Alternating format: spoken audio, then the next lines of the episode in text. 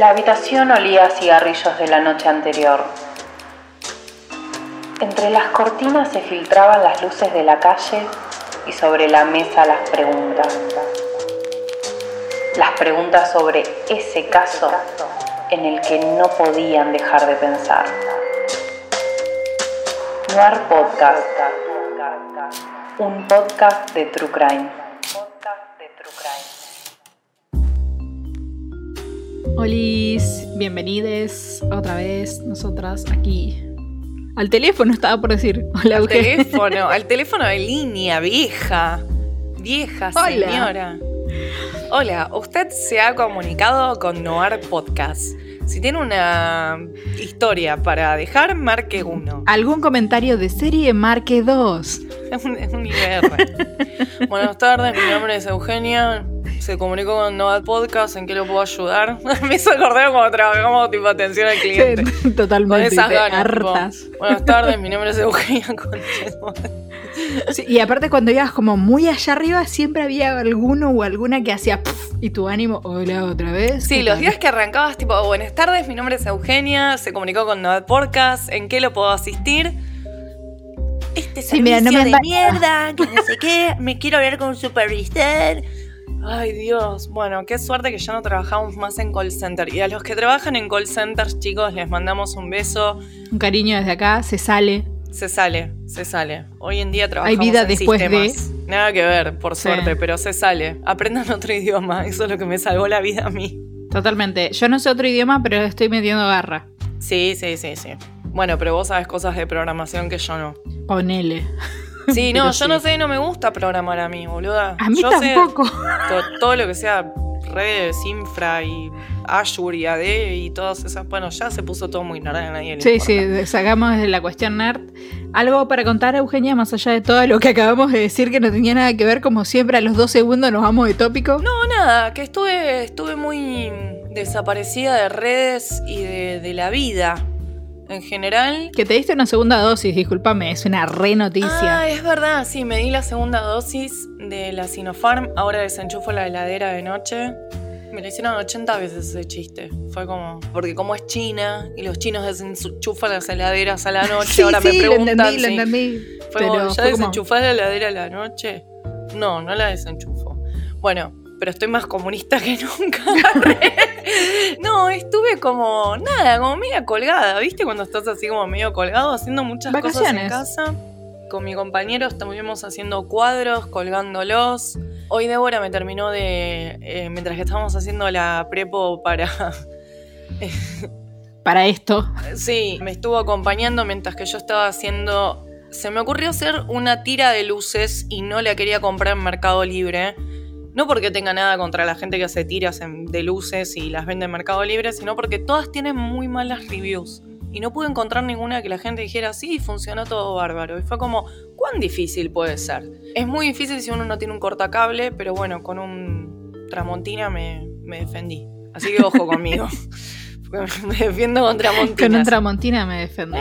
es toda la frase que vamos a decir. Eh, guacho, ¿qué Por mi parte, eh? eh, ¿Qué onda? eh. Porque si no tengo un Tramontina, amigo yo, ¿eh? ¿Qué Yo onda, estoy eh? viendo ocupas, ¿no? Terminé de ver Ocupas. Yo no voy todavía a no la vi. Nada. No digas nada, please. No voy a espolear nada. Al principio no la quería ver.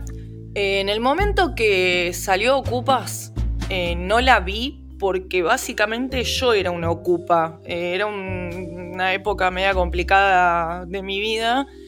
Y la verdad que no me hacía mucha gracia ver, tipo, como situación medio de miseria cuando yo estaba en una situación medio de miseria. Hoy, por suerte, puedo decir que no. Y dije, bueno, la voy a ver. Y hubo algunas cositas que me daban un poco de bronca, como que, tipo, era obvio. Tipo, de la Serna, no te estoy spoileando nada, pero de la Serna, tipo, tiene un piso en. en eh, creo que era Belgrano. No, por Libertador. Así que imagínate, ¿me entendés? Estás. Tenés un piso y te querés ir a hacer el pulenta, boludo, a ir a vivir en una casa tomada. Sos un gil de la Serna, así te lo digo. Lástima que estás tan bueno de la Serna.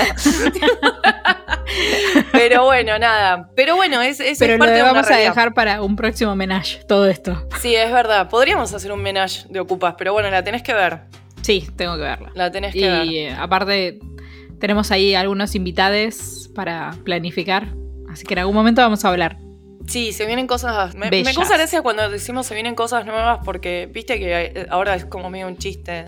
Se vienen cositas. Tipo, es como, ¿qué hace, señora? Deje, tipo, ¿a quién le importa lo que viene a hacer? Sí, sí, me, Pero me bueno. suena a influencer barato. Ujú, pero bueno. Sí. Sí, sí, sí. Tengo tantas ganas de hablar de este proyecto, pero todavía no puedo. Pero en cuanto les juro que es buenísimo. Bueno, nada, es una pelotudez. No, se vienen cosas copadas. Este, dejemos un halo de misterio. Porque para que sea más divertido nomás. Tipo, no sean ortivas. Uy. Uy. Bueno, vos, Diego, ¿qué onda tu semana? Quisiera decir que me, me- también me han vacunado, pero sigo esperando a la madre Rusia o las que fabrican acá de la madre Rusia. O que digan realmente si podemos vacunarnos con otra vacuna que no sea la madre Rusia. Eh, ¿Moderna o. ¿Cómo otra? ¿No es? No, ¿La Johnson y Johnson? no. Ah, no, sí, creo que es con la Sinopharm que se puede. Creo que es la Sinopharm. Bueno, no sé, que te hagan cóctel. que Sí, te sí, den no me importa. Igual drogame. porque me enteré que hubo gente que la vacunaron con la segunda de Sputnik, así que hay esperanza. Sí, hay esperanzas. Así que quizás Veamos dentro de qué pasa. poco te toque a Ojalá. vos también. Ojalá, ojalá, simplemente para tener un poco más de tranquilidad, eso no significa que nos vamos a estar dejando de cuidar. Ténganlo en cuenta.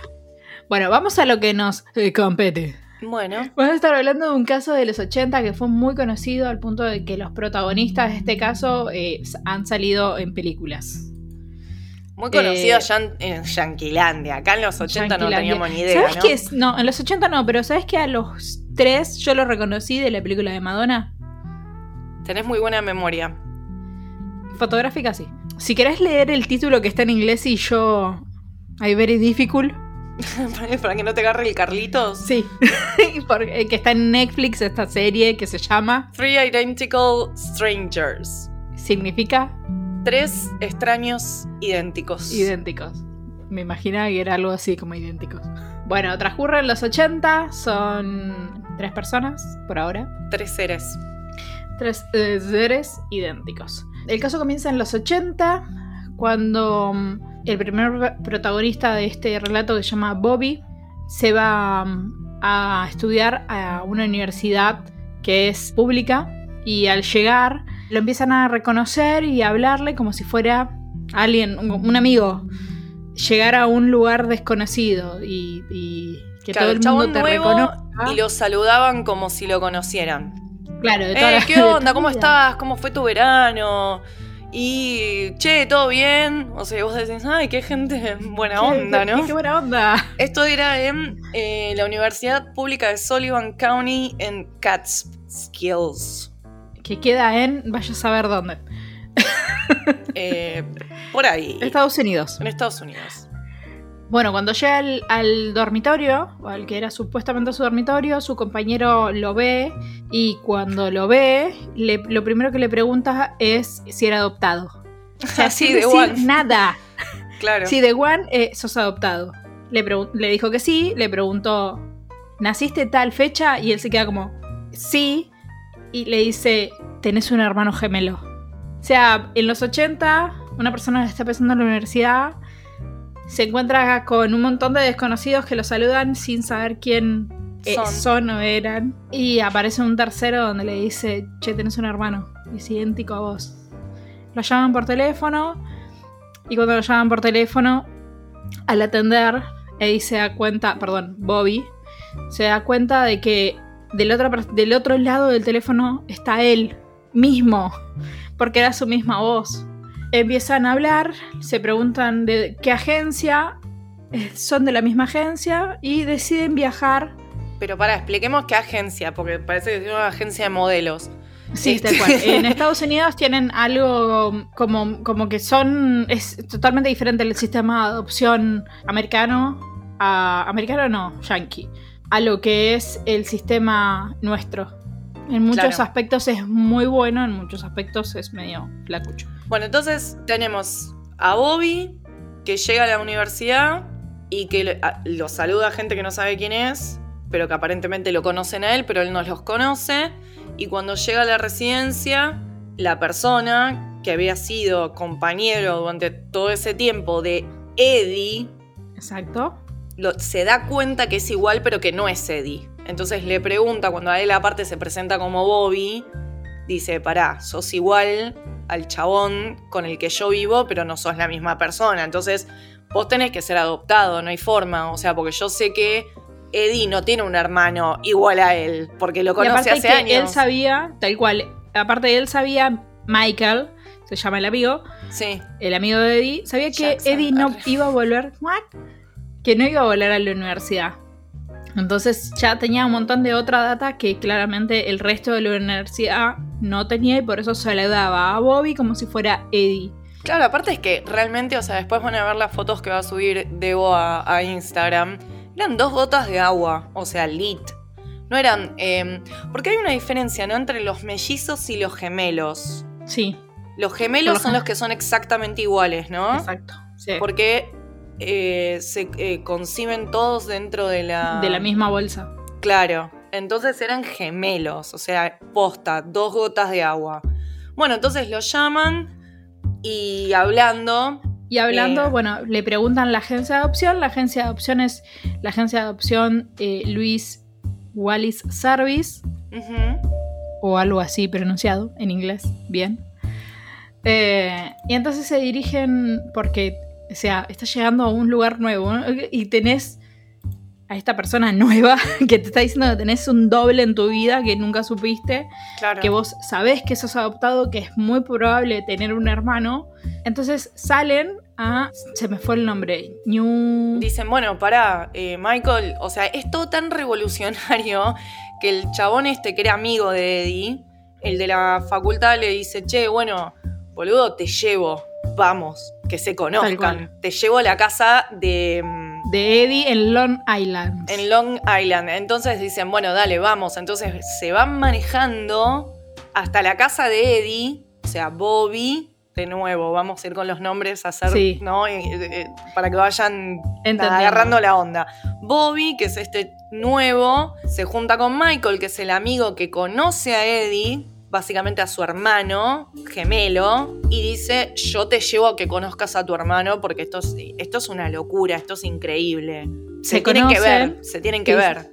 Se conocen y cuando se conocen se movían en espejo y eran idénticos, iguales. O sea, se estaban, se estaban viendo al espejo uno al otro y claramente Sí. para las familias también fue impresionante saber que la agencia de adopción nunca le habías dicho que su hijo adoptado tenía un hermano, Claro. porque el vínculo claramente sería diferente. No, o, o quizás ante la posibilidad de eso, viste, qué sé yo, los padres lo hubieran pensado y capaz adoptaban a los dos juntos. Ellos Sí. habían sido adoptados desde bebés. Entonces los seis es meses. como- A los A seis los- meses los dieron en adopción. Claro, entonces bueno, qué sé yo, si a vos te dicen, no sé, vas a adoptar una criatura y te dicen, mira, tiene un hermano gemelo, vas a decir, no, ¿sabes qué? No, me llevo uno solo. Lo más normal es que aparte los entreguen juntos. La idea Sí. es no separar a los hermanitos, en teoría, Ahora. ¿no? La idea fue ahora. Bueno, la cuestión es que se hacen eco los diarios, en este caso el New, New Newsday. Gracias. Se hace eco de la noticia. El editor, ante esta noticia que no la podía creer, viajan en avión en los 80 a, a re- realmente verificar que esta historia era real. Bueno, salen en todos los diarios, todo el mundo se hace eco, se hacen semifamosos los dos. 19 años aparte, 19 o sea, dos años. pendejos. Dos pendejos que después de 19 años, dos hermanos se reencuentran. Salen en todas partes y de repente, de la nada, en otra parte del país, Claro, porque Eh, se hace eco el New York, el, el el New York New York Post, de esto y lo publican. y saca una noticia, exactamente, Claro. con la foto de ambos juntos, de Bobby y de Eddie, juntos. Entonces, una tercera familia ujú. Familia Kellman se hace oído esta noticia, lo leen como si nada, porque leen un periódico donde no había una nota, Había una nota, pero no había foto. no había foto, perdón, sí, no había foto en esa nota, y en esa nota, bueno, aparece, eh, lo leen como tres integrantes de la familia, una lo lee sin foto y dos con foto. Uno de los que lo lee es David, donde ve esa foto y se ve reflejado, y la otra es la madre, que se la hace ver a la hermana mayor de David, donde pregunta por qué su hermano está en un periódico y realmente lo termina de reconocer por las manos. ¿Qué pasa? David se mira, ve la foto de Bobby y, Y de Eddie. y de Eddie y se da cuenta que él es exactamente igual a estas dos personas que están contando que se encontraron en la vida. Y la- Claro. los padres también, cuando ven la foto, se confunden y no entienden y dicen qué hace David en el, en el, en el diario. Que es un flash que al fin y al cabo son tres, no dos. No Tenemos dos. a Bobby, a Eddie y a David. y a David. Leyendo la noticia, en la noticia dicen cuál es la agencia, que es la agencia Willie Lewis, y también dicen el hospital donde, donde nacieron. El hospital donde nacieron es el hospital judío de Long Island. O sea, los tres claramente habían nacido en el mismo lugar, la misma fecha de nacimiento y tenían la misma agencia de adopción. Entonces David, ante esto y ver eso en el diario, se comunica con la redacción del diario y le pide el teléfono para comunicarse con alguna de las dos familias. Cuando le dan el teléfono, habla directamente con la madre de Eddie y le entra a explicar de forma telefónica que en realidad había otra tercera persona que era hermano de su hijo. Claro. Y, o sea, y entonces... Atiende, porque claro, atiende la madre de, de- de uno de estos dos que no, que no son David. Esto es un quilombo de explicar, es muy complejo. Sí. Entonces, claro, le empieza a explicar, aparte también la voz, ¿no? Porque era como vez. medio escuchar a su propio hijo, pero le está hablando una persona que no es su hijo. Era un quilombo. El tema es que eran tres familias, todos judíos. Tres familias judías, sí, que son, te los menciono para, para que sacamos. sí. La familia de Bobby son los Schfrans. Es Shafran. Schafran, es difícil de pronunciar. Azafran, sí. Sí, más o menos. Sin faltar el respeto a la- toda la comunidad. Em, la segunda familia es Galan. Y la tercera familia es Kellman. Sí. Como Hellmans. Sí, pero Podía Kellman. parar. No podía Pero parar bueno. ella. Este, Esas son las tres familias. La familia de Bobby es Slarn, es no, Shrafran o. Strafran. La familia de eh, Eddie es Galan y la familia de David es Callan. Kellman. Kellman. Gracias. Esto se está complicando cada vez más. Dios, Bueno. sí, son, son tres, son difíciles, eh, sepan es complejo, comprender. es complejo. Aclaremos que cada familia tenía como, como un background diferente, ¿no? Los padres Sí. de Bobby eran médico y abogado. Los padres de David tenían una pequeña tienda en un barrio humilde. Gente como de clase media, digamos. Y eran, eran extranjeros. Ah, eran extranjeros, mira. Y los padres de Eddie eran. eh, el padre era maestro y la madre era ama de casa. Exacto. Entonces, como que me digo que habían sido criados los tres como, como en ambientes bastante diferentes a nivel socioeconómico, ¿no? Tal Como, cual. como uno con muy buena posición, que era el que vivía en, en Nueva York, que, que era el más acaudalado de todos, con buen pasar. Después el otro que, bueno, eh, más o menos ahí la piloteaban. Y después otros que eran un poquito más humildes. Digamos que eran como cual. pertenecientes a tres, tres sociales. Sí, sociales diferentes. Sí. Bueno, Bueno, así que se encuentran Una vez todos. más, se, se vuelven a encontrar y una vez más pasa a ser de una noticia extraordinaria a una excelente. No eran dos, eran tres, loco. Claro, ya, ya Y- explota a y nivel los nacional, veías, mundial. Tal cual, mundial. Aparte, vos los veías y se movían iguales y eran tres gotas de agua y de repente empezaron a hablar similar, a tener gustos similares. Claro, por ejemplo, comillas a para todos- ver. Todos fumaban Malboro. a todos les gustaban las mujeres iguales. eh, a todos tenían la misma comida preferida.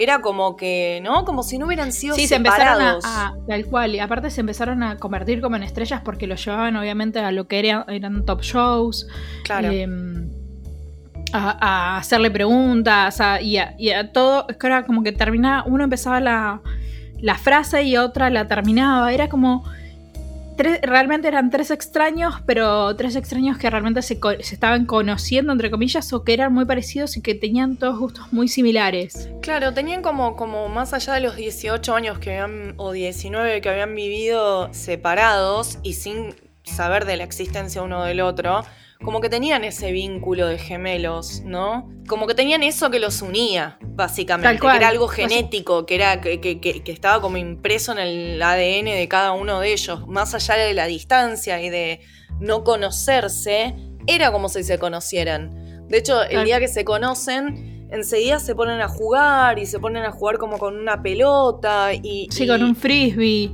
Y como que y- todo el mundo los veía de afuera y era como, eran tres hermanos que parecía que se habían conocido toda su vida y, y como si no hubiera pasado esto de que no supieran de la existencia uno del otro, ¿no? Tal Eh, cual. había- y aparte también ahí se conocieron las familias, las familias Claro. también tenían interrogantes de qué, había, por qué así, por qué no les habían dicho, ninguna de las tres familias sabía de la existencia del otro. Claro, Eso, Sí. eso es un... Ténganlo ahí. Pónganle Ninguno sabía de la existencia del otro, un pincito ahí. Bueno, uno de los padres que para mí fue el como más destacable es Búbala o Richard. Le decían Búbala porque en idioma irish creo que es el hebreo, el idioma de los judíos. Ok, significa besos y abrazos y mucho amor. Y Ah, eso mira. era lo que representaba eh, Richard, que era el padre, el padre de David. El padre de David era como el pegamento de los tres. Era el, era el que todo el tiempo le decían que ellos eran hermanos, que no importaba que fueran, que estuviesen sido separados al, al nacer prácticamente y que no se hubiesen criado juntos, pero que ellos siempre tenían que tener en cuenta esto, que eran hermanos. Y era como que sacaba todo lo bueno de los tres, Richard sacaba eso. Pero no solamente de, de ellos tres, sino que de las familias en general. Claro. Era como que veía siempre el lado positivo de todos y David era de la familia como menos pudiente. Eran esta familia obrera que tenía un pequeño negocio, que Claro. eh, no eran nacidos en Estados Unidos, sino que eran extranjeros, que habían venido a hacer la América. Y era como que el que veía de toda la situación que estaban viviendo era como, bueno, dejemos de ver este lado negativo de que los separaron a nacer y que bla, bla, bla, bla, sino que, loco, la vida llevó a que ustedes se reencuentren y que tengan esto, y que tengan este vínculo y que puedan a partir de ahora ser una familia y que estén totalmente unidos. Claro. eh, Construir algo a partir de ese momento y no, no como quedarse en el dolor de la separación, quizás. Sí, sí, sí. Sí, tal cual.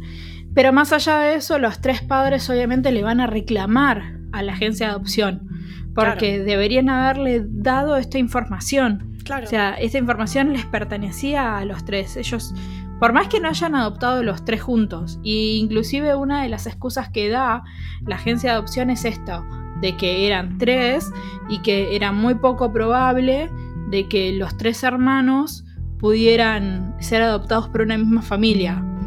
¿Y quién dice que no importa y que los hubiese adoptado? Búbala. Es el único de los tres padres que salta y dice que a él no le hubiese importado y que los hubiese adoptado igual. claro. Y es como, oh, me muero de amor. No, es que aparte, o sea, no es excusa, ¿no? Digo, porque.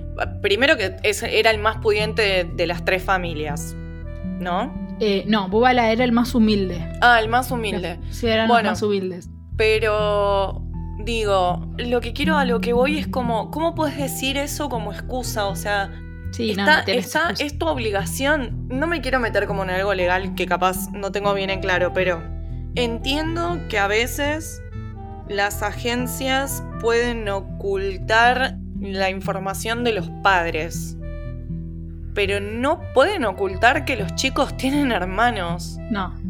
O sea, eso no, no. Es como Inclusive- contra la ley hacer eso. Sí.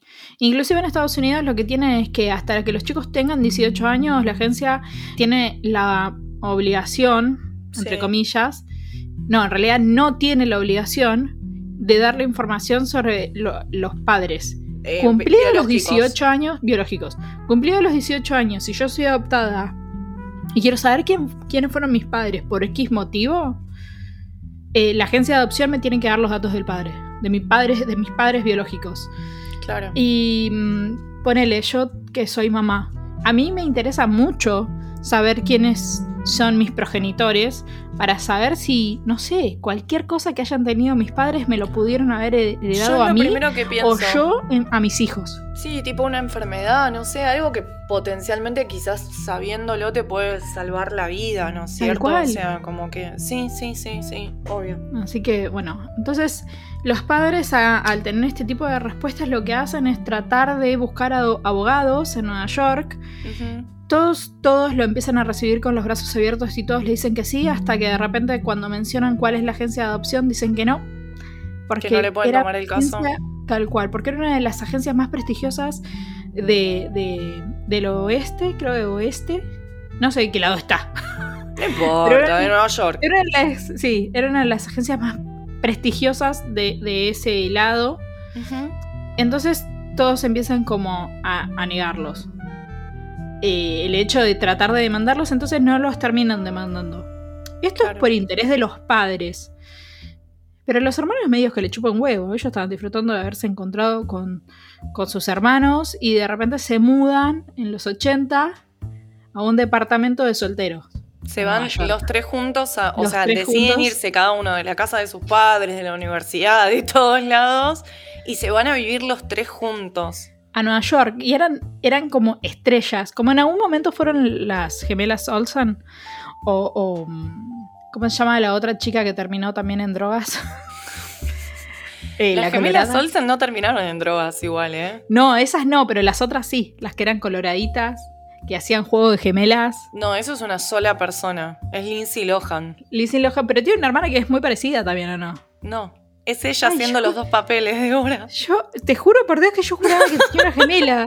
Toda mi No, vida no, lo no, pensé. es ella haciendo los dos papeles de chiquita. Pero no, Bueno, sí. la Lo cuestión que pasa es que, es que también les regalaban cosas porque iban a talk shows, era... eh, no, no, sí, eran no paró. famosos. Claro, aparecían en películas, hacían En una cameos película de en Madonna. películas. Eh, Tal cual. un montón. Entonces les O sea, regalaban con- cosas, les abrían la puerta para que se fueran de joda donde les pintaba. Si caían Sexo, en un y boliche. rock and roll. Claro, si caían en un boliche, sabían, tipo, mirá si les iban a cobrar entrada. No, los No. dejaban pasar porque sabía que la gente iba a querer entrar para verlos a ellos tres. Entonces, Tal cual. tipo, Bueno, la re disfrutan hasta que se casan. O sea, la re hicieron. Los, se fueron a vivir a un departamento de los tres solos, sexo, Sí. droga y rock and roll, hasta que se fueron poniendo de novios cada uno. sí. Y el último en casarse fue Eddie. Ujú. Y era, contrariamente al, al resto, a los otros dos, era el como el más familiero, era el como el que más le importaba a la familia y mantenerse los tres unidos y estar todo el tiempo unidos y estar todo así. Entonces empiezan un negocio familiar cuando ya los tres. están, exactamente, cuando los tres están establecidos, los, ya los tres tienen familia, los tres están casados y dice, bueno, seguimos siendo famosos entre comillas, pongamos un restaurante. Lucremos nosotros también con Tal esto, cual. ¿no? Un Y pusieron un restaurante en lo que era el barrio Soho, en Nueva York, que claramente se llamaba Tres hermanos. Gemelos. Ah. Gemelos. bueno, comienzan este negocio fam- familiar y es muy exitoso, realmente es muy exitoso. Y empiezan a ganar plata teniendo como un, emprendimiento familiar, por decirlo de alguna manera. Sí. Acá vamos a hacer un parate y ahora después vamos a volver sobre la vida de ellos tres. Ujú. Y quiero explicar, en principio, dónde nacieron y cuál fue la agencia de adopción. Ok. Donde nacieron fue en el Hospital Judío de Long Island, Ujú. que ya lo mencionamos varias veces. Fue fundado en 1954 por un grupo filántropo, entre ellos estaba un judío, solamente una persona era judía de ese, todo ese grupo. Jacob H. Exactamente. Y es un hospital de enseñanza, es uno de los hospitales de enseñanzas más grandes que tiene esa parte. Eh, por hospital de enseñanza es cuando vos te estás por recibir de médico, vas a hacer la residencia. Eso. Van y hacen la residencia, entonces vas y aprendes y bla, bla, bla. Y bueno, y en este hospital se, se realizaban ese tipo de prácticas también. Tal cual. Y la segunda que quiero mencionar es la agencia de adopción Luis Wallace o Luis Willis, ayúdame. Es Liz. Louis Wise Services. Bien. En lo principal, eh, yo voy a decir lo siguiente. A mí me costó mucho buscar información actual sobre esta agencia. obviamente esta agencia está cerrada, la agencia, no el organismo, porque aparte tienen como una organización civil O- algo así, Claro, una ONG. o una ONG. Pero la agencia de adopción en sí ya no está operativa. Ya no existe, exacto. La fundaron en 1916 y esta siempre fue dirigida por la élite social, financiera y política de Nueva York. Es una de las agencias de más prestigio de la costa este de Estados Unidos y como su particularidad, como particular en realidad, lo que tenían era que se especializaban en dar en adopción a niños judíos. Después yo investigué y le pregunté a una persona de la, de la comunidad Mira. porque me interesó este, esto de que se especializaban en niños judíos. Sí. Y yo le pregunté, ¿pero por qué? ¿Que tenían que ser como, como que los dos padres eran judíos? Y lo que él me explicó, no, que no, que una persona judía, entre comillas, se considera cuando nace de una madre judía. Entonces, como el vientre es judío, esa persona es judía. Sí. Es, es bastante complejo, más El complejo de lo que yo judaísmo es creía. como que no, no, no sale del padre, no sé cómo explicarlo. Tipo, la madre tiene que ser judía para que se considere que es judío por El nacimiento. nacido, exacto. Sí. Sí. Y esto era para ubicar bebés judíos con familias judías. Exactamente. ¿Por qué? No sabemos. No sabemos, porque es por el un niño me parece que no tiene. Bueno, no, yo ya me voy a poner en. Pero me parece que los niños no nacen con religión, No. ¿no? Porque me parece que no, no- todavía no está en condiciones de entender ni de elegir nada. Este. eh, de hecho, la prueba está en que si yo hubiera agarrado uno de esos niños judíos, como dicen ellos, y lo hubiera puesto en un hogar mormón, quizás era mormón. Sí, ¿No? nada, Digo, porque ¿qué tiene que ver genéticamente? No es que uno tiene un cromosoma judío y otro tiene un cromosoma católico. Esas son imposiciones pelotudas de, de- de la Del religión. hombre. Pero bueno. Bueno, no este, importa. Sí, entonces era como, bueno, si el nene es judío, lo tienen que criar judíos. Judíos, Entonces, exactamente. Este, sí, lo daban a familias que no, no podían concebir o cualquier fuera el Exactamente. problema O que que tenían. quisieran adoptar, pero tenían Sí. que ser como condición judía. Exacto. Em, la agencia y el hospital estaban vinculados. porque estaban vinculados por una junta judía? Claro, la junta directiva. Exactamente, la junta directiva del hospital de Long Island y la agencia de adopción eran casi las mismas personas. Sí. Entonces, como eran casi las mismas personas, el hospital y la agencia de adopción Trabajaban en Em, conjunto. trabajaban en conjunto para garantizar que esos bebés eran judíos. Y también porque el hospital le entregaba cierta cantidad de niños gemelos para una investigación donde el foco era un foco psicológico para ver cómo se podían criar a niños gemelos, o en este caso que fueron trillizos, separados. Entonces querían descartar la creencia entre el se nace o se hace. Exacto. Lo que querían Entonces- era, por eso justamente los pusieron en tres familias de Diferentes niveles sociales. Exacto, socioeconómicos diferentes. Entonces, si vos los crías por separado, con familias diferentes, la comparación a nivel psicológico o el efecto, querían ver cuál era el efecto psicológico de esa separación y el experimento era básicamente naturaleza versus crianza, que es básicamente lo que sería naturaleza contra lo que es conductismo, ¿no? Era para básicamente probar una teoría psicológica. Es como, nada, quisieron Sí, fueron parte de, de- de en un este caso, de un experimento, básicamente. Como decía Eugenia, el foco del- de esta investigación era crianza versus la naturaleza, exactamente. Aparte teníamos en cuenta de que eran tres familias, en este caso particular, eran tres familias, socioeconómicamente hablando, totalmente diferentes, con crianzas totalmente diferentes, con exige- exigencias totalmente diferentes, e inclusive había una familia que era extranjera. O sea, Claro. que no eran nacidos o, entre comillas, nativos de Estados Unidos. Pero todos tenían una hermana mujer. Sí, ¿Por qué los ubicaban de esta manera? Científicamente hablando, siempre tenés que tener el grupo de control y el grupo de experimental.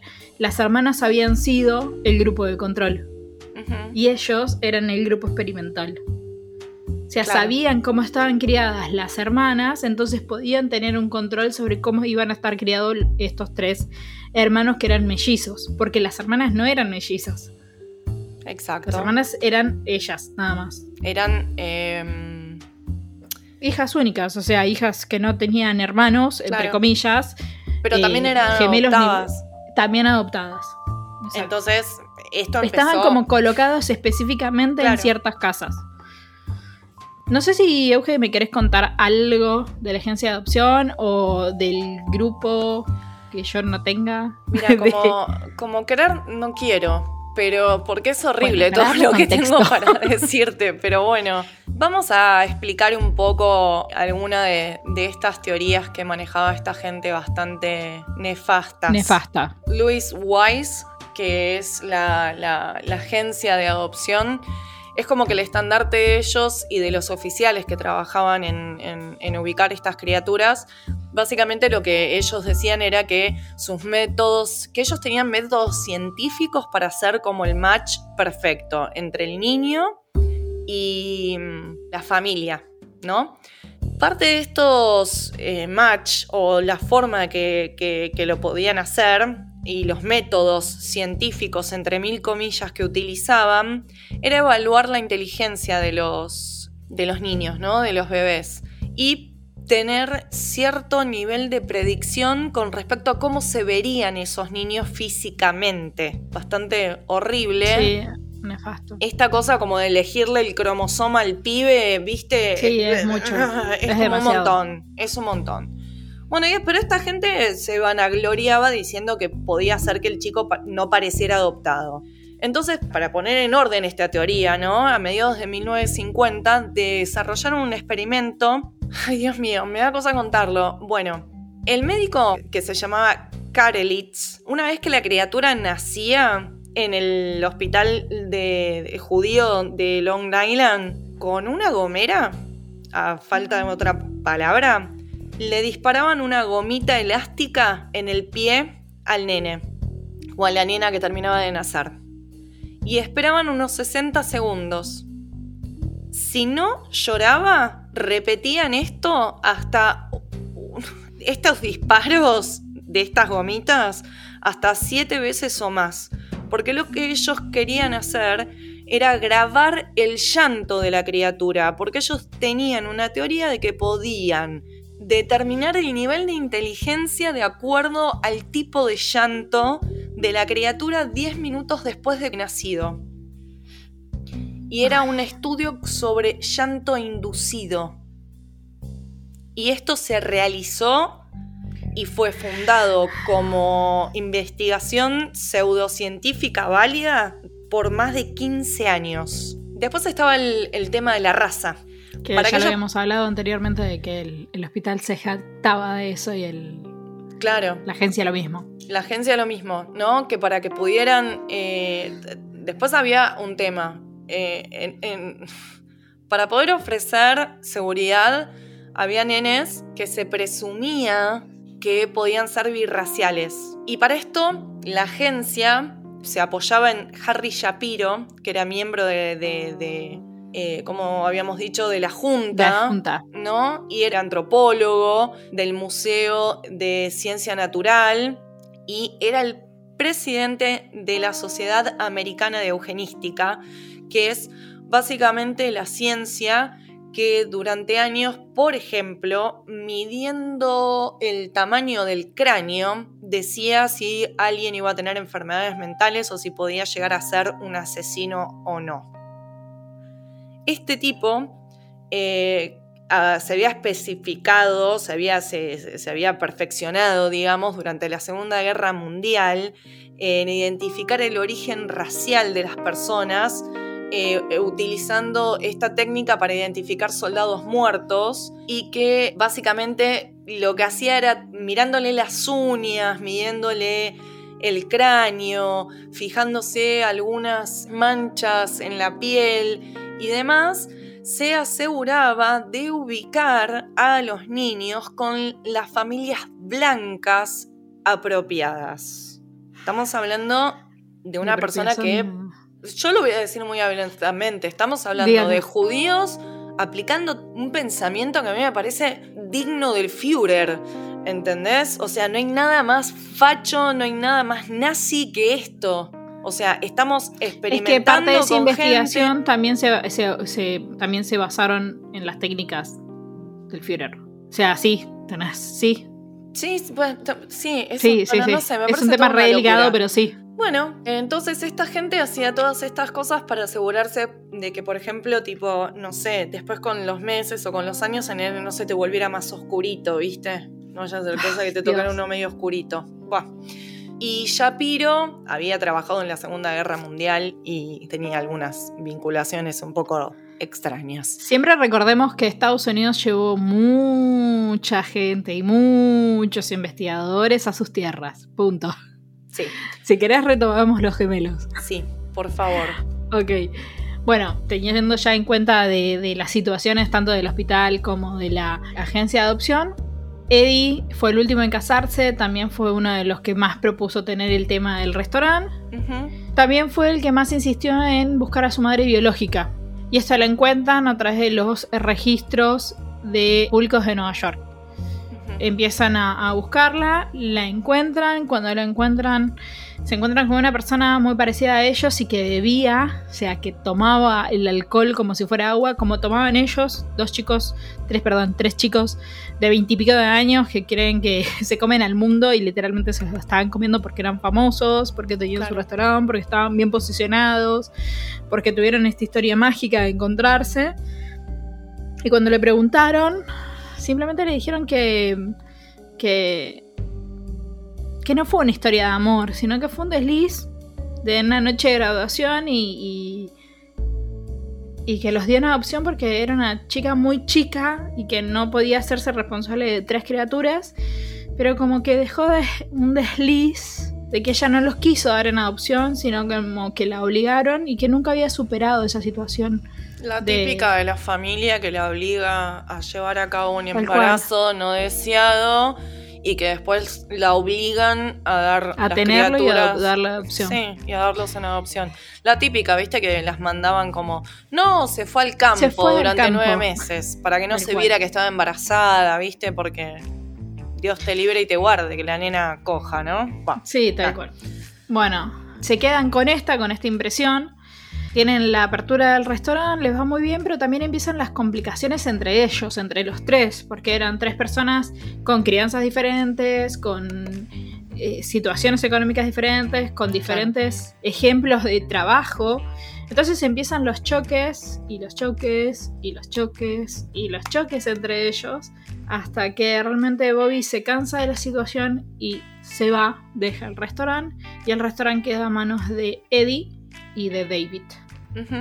Bueno, los dos hermanos como que empiezan a, tener esto entre ellos dos. La presión fue tan grande para Bobby, eh, perdón, para Eddie, que Bobby se haya ido, que colapsa y colapsa mentalmente hablando. Y termina internado en un neuropsiquiátrico durante tres meses. Le agarra como, un, como un, colapso, un, brote. Sí, sí, le agarró un brote, un, bajón emocional porque recordemos que Eddie ah, era como el más familiero. Entonces, depresión, depresión, muy, muy profunda, no se muy profunda. o sea, eh, depresión muy profunda porque la madre les deja deslizar como que ella no los quiso abandonar y los termina abandonando de forma obligada. Claro. El, hermano, luego de esto, se dan cuenta de que no son tan parecidos como ellos creían y se terminan separando y Bobby se desliga del, negocio familiar y se va. Y Eddie era como el más familiar y de repente se da cuenta de que las cosas no son tan como creían que eran. Le explotó la burbuja, claro. Tal cual. Bueno, luego de esto, luego de los tres meses, Eddie retorna al hogar, pero no estaba bien también en el medio de esta situación se entera que la madre también había estado internada varias veces. La madre biológica. Biológica. Por esta situación. Y de repente en esta situación se entera. Perdón. Sí. Tenían antecedentes justo lo que hablábamos al, al- al principio. Tenían antecedentes depresivos en la familia. Exacto. O sea, su madre biológica padecía de depresión crónica, lo cual hace que quizás uno genéticamente pueda llegar a tener algún tipo estar de, predispuesto. de estar, claro, tener algún tipo de predisposición a este tipo de enfermedad. Sí. Exactamente. O condición mental. Sí. Sí, los chicos, aparte de toda esta situación de que las madres le dejan deslizar esto, el hermano se va, se enteran por un periodista que se llama Larry Wirich o algo por el, por el estilo. Ayúdame, te lo marco. Lawrence Wright. Bueno, Lawrence. Es que escribe un artículo para el New Yorker, siempre el New Yorker en el medio. Sí, ¿no? Ya lo habíamos nombrado en Son of Tres Sam, veces. creo. Sí. Estaba escribiendo un artículo sobre ellos tres Sí. y de repente se encuentra con un artículo médico donde hablan que experimentan con niños, con gemelos y todo esto que ya sabíamos de la agencia de adopción. Claro, porque ellos todavía no Los- estaban enterados. Todavía no de están eso. enterados de que eran parte de un experimento. Aparte. Entonces se enteran a través de este periodista antes de que se publique el, el- el artículo que ellos fueron parte de un experimento. O sea, todavía más presión para Eddie. O sea, la madre. El hermano se va y soy parte de un experimento. No, no, o sea, se rompió la luna de miel, se empezaron a dar cuenta de los problemas que tenían, porque tenían problemas de, de- de- de- por el hecho de haber sido adoptados, por no, por no haber procesado tampoco su adopción. eh, El hecho de la separación, la separación a los seis meses, porque ellos durante tres meses, durante seis meses estuvieron juntos, después a los seis meses los separaron. Y eso, Ah, sí, porque me falta un detalle decir con respecto a eso. ¿Por qué estuvieron seis meses juntos? Porque este médico, al que yo nombré anteriormente, él decía que para poder hacer todas estas evaluaciones que tenía que hacer, tenía que tomarse seis meses. Entonces, estas criaturas se la pasaban. A ver, en este caso, por suerte, estos tres pudieron estar juntos, pero bebés que podían ser entregados a las familias eh, adoptivas enseguida eh, se la pasaban seis meses en esta institución en espera de que le terminaran de hacer todos estos exámenes para ver si iban a ser lo suficientemente blancos, si iban a ser lo suficientemente parecidos a la familia adoptante. Y mientras tanto son seis meses que esa criatura no está recibiendo tiene un vínculo. el Pero- vínculo con la madre, con... porque no importa que sea la madre adoptiva o que sea la madre o con el padre, porque de nuevo es el vínculo con una persona que te tenga upa, que te ame, que te reconforte cuando tenés hambre, cuando tenés frío, cuando te cagás encima. Eso es clave en la psiquis de un ser humano durante los primeros meses. Y este tipo los dejaba en una institución para hacer todas estas teorías de mierda. Mierdas. Exacto.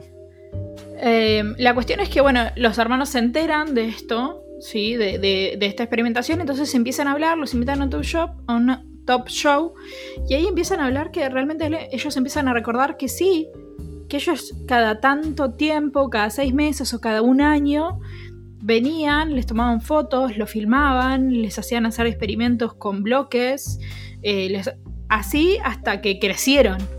Claro, Todos iba- los años hacían gente- como hacer un seguimiento. Claro, iba gente de la agencia que hablaba con los padres y que le decían, mira, bueno, venimos a hacer el seguimiento de la adopción. Entonces los padres decían, sí, por supuesto. Y lo filmaban, les hacían preguntas, les hacían test de memoria, les hacían... Porque a los padres le decían que era un, un experimento, pero que era un experimento de cómo eh, los chicos adoptados tenían su psiquis. Claro, O sea, en ningún momento eh, le decían, acabo de, de venir a ver a tu hermano y está genial. claro. Sí, sí, sí, sí.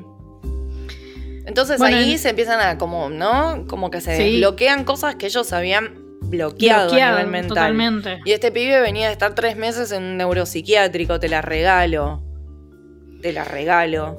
Bueno, entre, toda la investigación que hace, que hace este periodista, ¿sí? el responsable de la investigación es Peter Neubauer, ¿sí? que es un supuesto prestigioso, digo supuesto, prestigioso psiquiatra responsable de los archivos de eh, Freud. Listo, ya está, dijimos todo con Freud. es, eh, su- era, perdón, un refugiado austriaco sobreviviente al holocausto y se refugió en Nueva York. El chabón era refugiado y sobreviviente del holocausto. Entonces, de la agencia, esta persona, ¿sí? Eh, Peter Neubauer, seleccionaba a los gemelos, en este caso trillizos, Sí. que eran nacidos en el hospital judío para llevar a cabo esta experimentación que supuestamente era para descubrir si era se nace o se hace. Los colocaba específicamente en familias que ya tenían personas adoptadas. ¿Para qué? Porque ya tenían como el caso El prueba y el caso experimentado, exacto.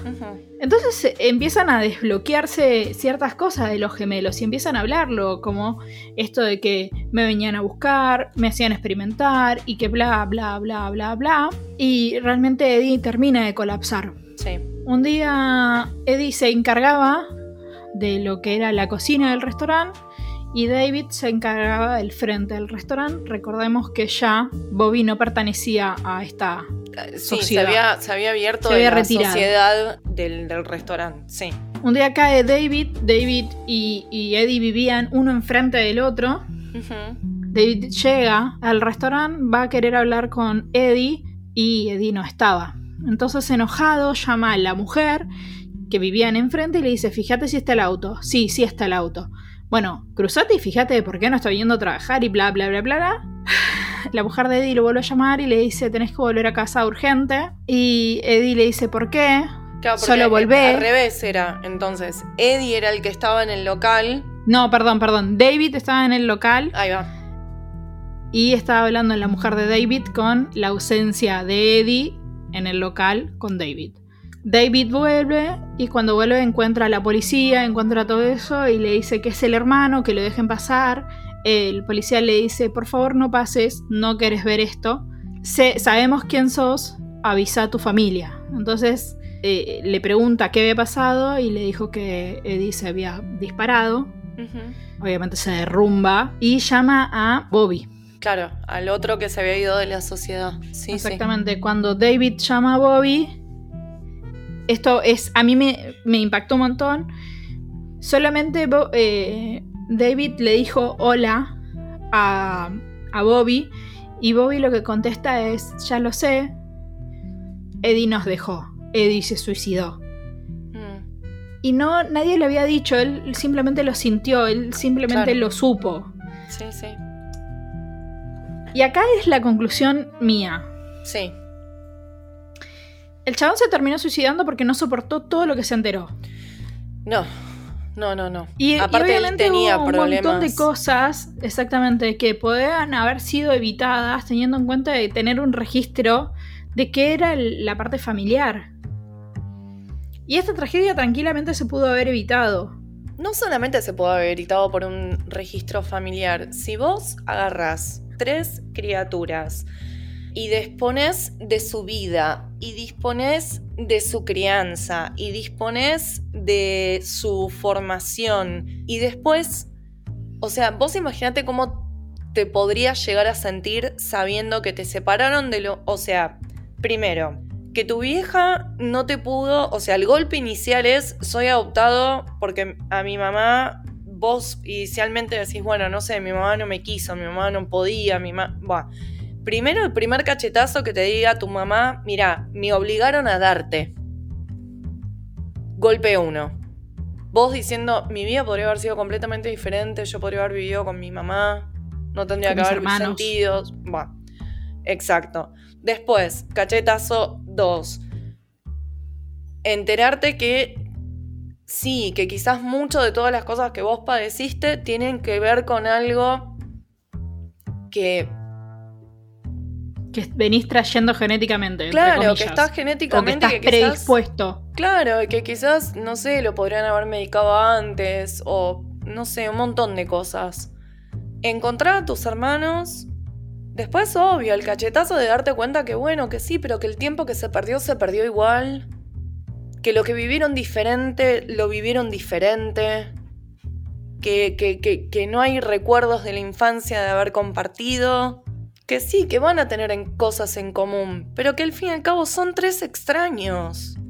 Más allá del vínculo sanguíneo. Son tres personas que se criaron separadas, que vivieron re- realidades completamente Realidades. diferentes. Entonces me parece que eso tampoco lo pudo, lo pudo tolerar cuando se desmorona esa unión de que hubo uno que dijo, che, loco, aparte, nada, la peor idea del mundo. O sea, se sabe que no se hace negocios con la familia, ever. Siempre vas a terminar peleado. Entonces, me parece que fue demasiado.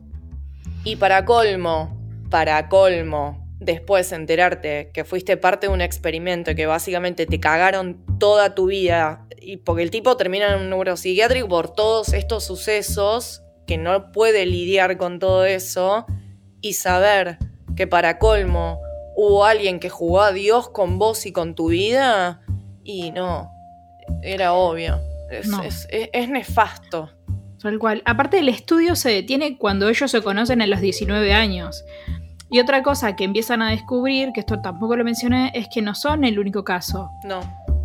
Hay muchos más, nada más que eh, ese estudio va a estar como guardado o frisado hasta el 2066, más o menos. Entonces no se sabe la cantidad de gemelos que hubo o trillizos en la misma situación que ellos. Dentro del mismo documental hay otras dos personas, unas chicas, unas gemelas que también se encuentran Sí. que tenían la vida similar, muy parecida, las dos vinculadas al cine, las dos habían sido porristas, no sé, tenían muchas cosas muy similares, pero las dos tenían algo también muy similar, como pasaron seis meses juntas y sufrieron este síndrome de, de separación, Sí. las dos tenían eh, problemas psicológicos y las dos habían tenido que tratarlos, las dos habían terminado internadas, o sea, loco, les hiciste mal la cabeza, les hiciste mierda la cabeza. Sí, no entiendo, la verdad es... No lo entiendo. ¿Y sabes o se sabe, Debo, por qué hasta el, el 2066 no se puede abrir el expediente? Porque mm, supuestamente está protegido por una ley que tienen ellos de investigación y como que supuestamente la investigación todavía no terminó. O sea que en realidad tampoco tenemos la seguridad de que hayan dejado de hacer matufias. No, supuestamente, Porque La la, agencia de adopción está agencia cerrada, más, pero, pero sí está la ONG. la ONG, vos entrás a la página de la ONG y, y Y te existe. dice, te pregunta, ¿querés adoptar? ¿Querés dar en adopción? Como que sigue haciendo el mismo trabajo. Ya no es una Sí. agencia privada, pero es, es una Pero agencia. es una ONG. es una ONG haciendo el mismo laburo. No, no se sabe. Y tampoco a este investigado, a este periodista, eh, tampoco le quisieron dar la información y bueno, saltó esto de que está... Si Como no le dieron censurado ni, la información a los padres cuando le exigieron. Imagínate si se la van a dar al periodista. No, Bueno, totalmente. nefasto, muy triste todo, la Es, verdad. eh, la verdad es que fue una historia que, fue como agridulce. Nada, me parece que los chicos están bien. La gente está bien en todas sus formas, en todos sus colores, en todos sus formatos. Y que me parece que Que la diversidad es lo mejor que hay. es que es no sería aburrido que todos seamos iguales. Primero eso y no sé, qué sé yo. Nada, y esto es un tema, esto es un tema, el tema de la adopción eh, es, es complicado, yo tengo amigos que son adoptados y que, que tienen, que han recibido mucho amor en su casa y sin embargo es algo que, que- que es muy duro atravesarlo, la búsqueda de, de- de su identidad genética, la búsqueda de su madre biológica o su padre biológico, y a veces encontrarse con situaciones que no eran lo que esperaban es muy doloroso y han sido profundamente amados en sus hogares y sin embargo siempre sienten como que falta esa parte, ¿no? Totalmente. Es un tema re delicado, entonces me parece que sobre el pucho, gente haciendo experimentos para ver como si fueras un- una ratita de laboratorio, es, Sí. es nefasto, son nefastos, esta gente es nefasta, se merece lo peor, lo voy a decir así. Idem. Nada, qué duro este episodio, ¿eh? Sí, fue como. Fue duro hacerlo, fue duro ch- charlarlo, fue duro contarlo. Es polémico, es polémico, es muy toca polémico. muchos temas muy, muy polémicos, me parece, que son muy personales. Bueno, después de este hermoso trago que, de vinagre que le acabamos de dar, quiéranse, si tienen la, posi- la posibilidad de adoptar, adopten. Todo, perros, gatos, gente, a todo lo que se le pueda dar amor, plantas, a todo lo que se le pueda dar amor, Se le va a dar que amor. a todo lo que se le pueda dar amor y se le pueda abrir la puerta de tu casa, bienvenido sea. Bienvenido sea. Bueno, basta. Bye. Chao.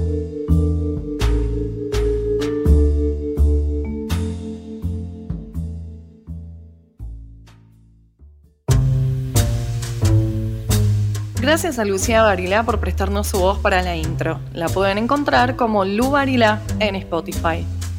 Gracias por la edición a Lautaro Luna Day. Lo puedes encontrar en Instagram como Lautaro Luna Day Música, todo junto.